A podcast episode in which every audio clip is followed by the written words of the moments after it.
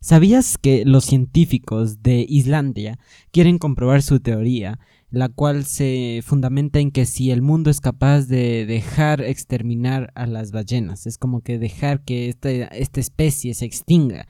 Y aquí es donde entra el concepto de sistemas de valores ambientales. Quédate con nosotros. Hola, mi nombre es Josué Gaibor, el creador del podcast ¿Y tú qué piensas? Te hago una pregunta. ¿A ti te gusta aprender?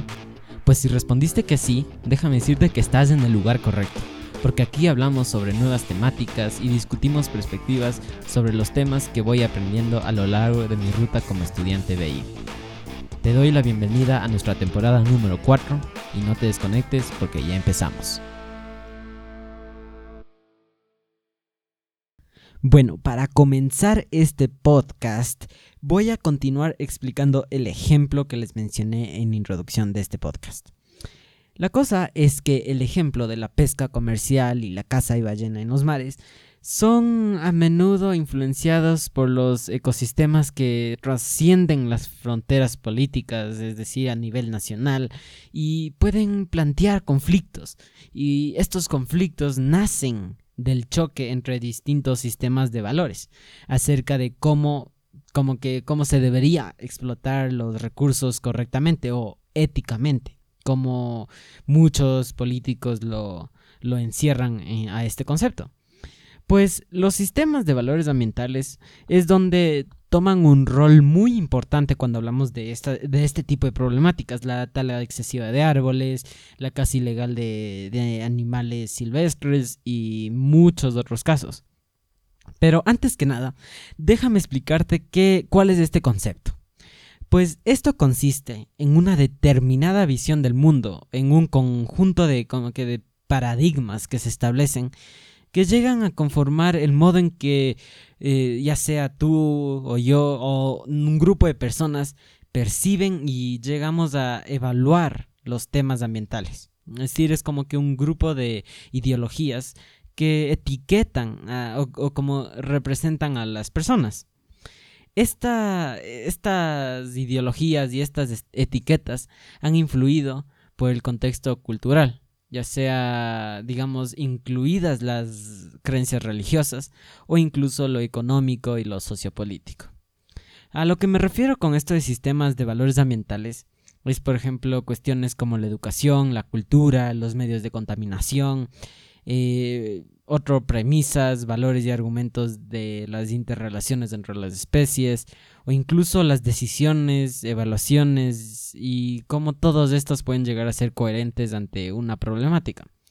Entonces, tú ya te vas a estar imaginando que los sistemas de valores ambientales es la manera o es eh, esto se subdivide en varias categorías, las cuales llegan a concluir la manera en que tú piensas. Digamos, yo pienso eh, mi perspectiva va a ser similar o diferente a la tuya. Y es aquí donde se agrupan este tipo de valores o ideales que cada uno llevamos acerca del medio ambiente. Entonces, una vez ya que ya hemos hablado de lo que es esto de, la caza de ballenas, tala de árboles, te voy a introducir las filosofías ambientales, que es, un sinónimo del concepto que les dije anteriormente. Generalmente, las filosofías ambientales se generalizan en tres. El ecocentrismo, el, antropocentrismo, perdón, el tecnocentrismo. Y en cada una de estas llega a existir otra categoría, que es como que ya más extrema, ideologías más extremas que llevan al límite eh, cada uno de sus pensamientos. Entonces, empecemos hablando del ecocentrismo. Primero que nada, cuando alguien les diga ecocentrismo, eh, se les tiene que venir a la cabeza el concepto de centrarse en la naturaleza, poner como prioridad al medio ambiente. A esto significa este, esta filosofía. En lo que consiste es que se compone por una visión holística del mundo. Es decir, eh, promueve una, digamos, una perturbación mínima en los procesos naturales, eh, trata de integrar las dimensiones espirituales, sociales y ambientales eh, para, para, el desarrollo positivo de, de los recursos sostenibles. Y en sí, estas, este tipo de comunidades independientes llega a representar una ciudadanía global puede también argumentar restricciones autoimpuestas en el uso de recursos. Digamos, yo como Estado estoy explotando petróleo y estoy como que dañando a muchos ecosistemas. Entonces, yo, eh, otra persona o tú como ecocentrista, vienes y me propones nuevas soluciones para evitar este desgaste del resto de, de ecosistemas y hábitats. Entonces, el ecocentrismo, como les dije, es una se enfoca en la naturaleza. ¿Ya? Y vamos a ver las dos otras, que son más o menos eh, relacionadas con el medio, en base a lo que ya hablamos. Aquí es donde entra el antropocentrismo. Igual, de igual manera, cada vez que alguien hable de antropocentrismo, se les tiene que venir a la cabeza, se centra en las personas, es decir, es más a lo humano, más a lo social. Y a estos, dentro de este concepto se ve que las personas son gestores ambientales de los sistemas eh, globales sustentables. ¿Por qué? Aquí es donde existe una relación con el ecocentrismo. ¿Por qué? Porque digamos, yo velo, yo como antropocentrista velo por el bien de las personas, como el desarrollo de nuestra sociedad. Entonces, si veo que los recursos se van a acabar de aquí a 10 años y, por lo tanto, eh, como raza nos vamos a extinguir, yo como igual como antropocentrista decido formular soluciones a favor del medio ambiente para que se perdure la existencia del ser humano en la Tierra. Entonces eh, también eh, encontramos la tercera filosofía ambiental, que es el tecnocentrismo. Como ya se han de estar imaginando, esto se centra en la tecnología. Es decir, la tecnología permite ir abordando los problemas ambientales y se lo ve como una metodología para dar soluciones a estos problemas eh, ambientales. Es decir, eh, la restitución de los recursos resuelve el problema del agotamiento de los mismos. Como yo contamino para generar, generar soluciones que beneficien al medio ambiente. Es como que uso recursos para luego cubrir el problema que acabé de causar, pero a largo plazo. Dentro de esto existe una necesidad de comprender los procesos naturales para llegar a controlarlos. Es decir, existe una, una, necesidad de llegar a crear herramientas para poder regular los procesos naturales. Perdón. Aquí es donde entra el gran hincapié en las predicciones y análisis científicas eh, previas a la adopción de las políticas que se implementen como eh, a, nivel antropocéntrico. Aquí también, y como último argumento de esta filosofía, entra la importancia del mercado y el crecimiento económico. ¿Por qué? Porque la tecnología llega a ser eh, como que una causalidad para el conocimiento y por lo tanto se necesita un crecimiento económico para poder como que abordar este desarrollo tecnológico y esta innovación. Es aquí donde para, como ya les expliqué, ecocentrismo, antropocentrismo y tecnocentrismo tienen sus subcategorías, como el ecologismo profundo, que eh, ahí pone en, al límite, como les dije, que no importa el ser humano a expensas de la naturaleza como la importancia intrínseca de, digamos, yo daría mi vida por la naturaleza.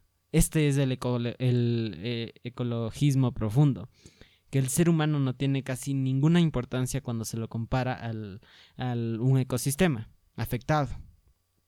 También encontramos las leyes eh, ecológicas y dictadas por, digamos, la moral humana. Y finalmente encontramos los bioderechos pero se han de estar preguntando qué son estos bioderechos o quién los promueve. Pues exactamente el ecologismo o los ecologistas profundos promueven estos derechos, a que las especies en peligro o los países únicos no sean perturbados por el hombre. Eh, después eh, vamos a poder entender que este ecologismo profundo puede ser moderado y ser autosuficiente por ejemplo, en integración de, de trabajo o nuevas metodologías para, como les dije, impulsar este desarrollo sostenible. Entonces, aquí es donde entra el antropocentrismo y el segundo tema que vamos a estar hablando el día de hoy, el cual es la gestión ambiental. Eh, la gestión ambiental, ustedes eh, capaz que ya han de ver conocido un poco, que es, digamos, yo como veo una problemática y autogestiono para poder aportar algo positivo ante la solución de esto. Pero en realidad la gestión ambiental es, eh, se adapta a cada uno de los valores ambientales. Y vamos, lo vamos a estar analizando más a profundidad en uno de los siguientes podcasts.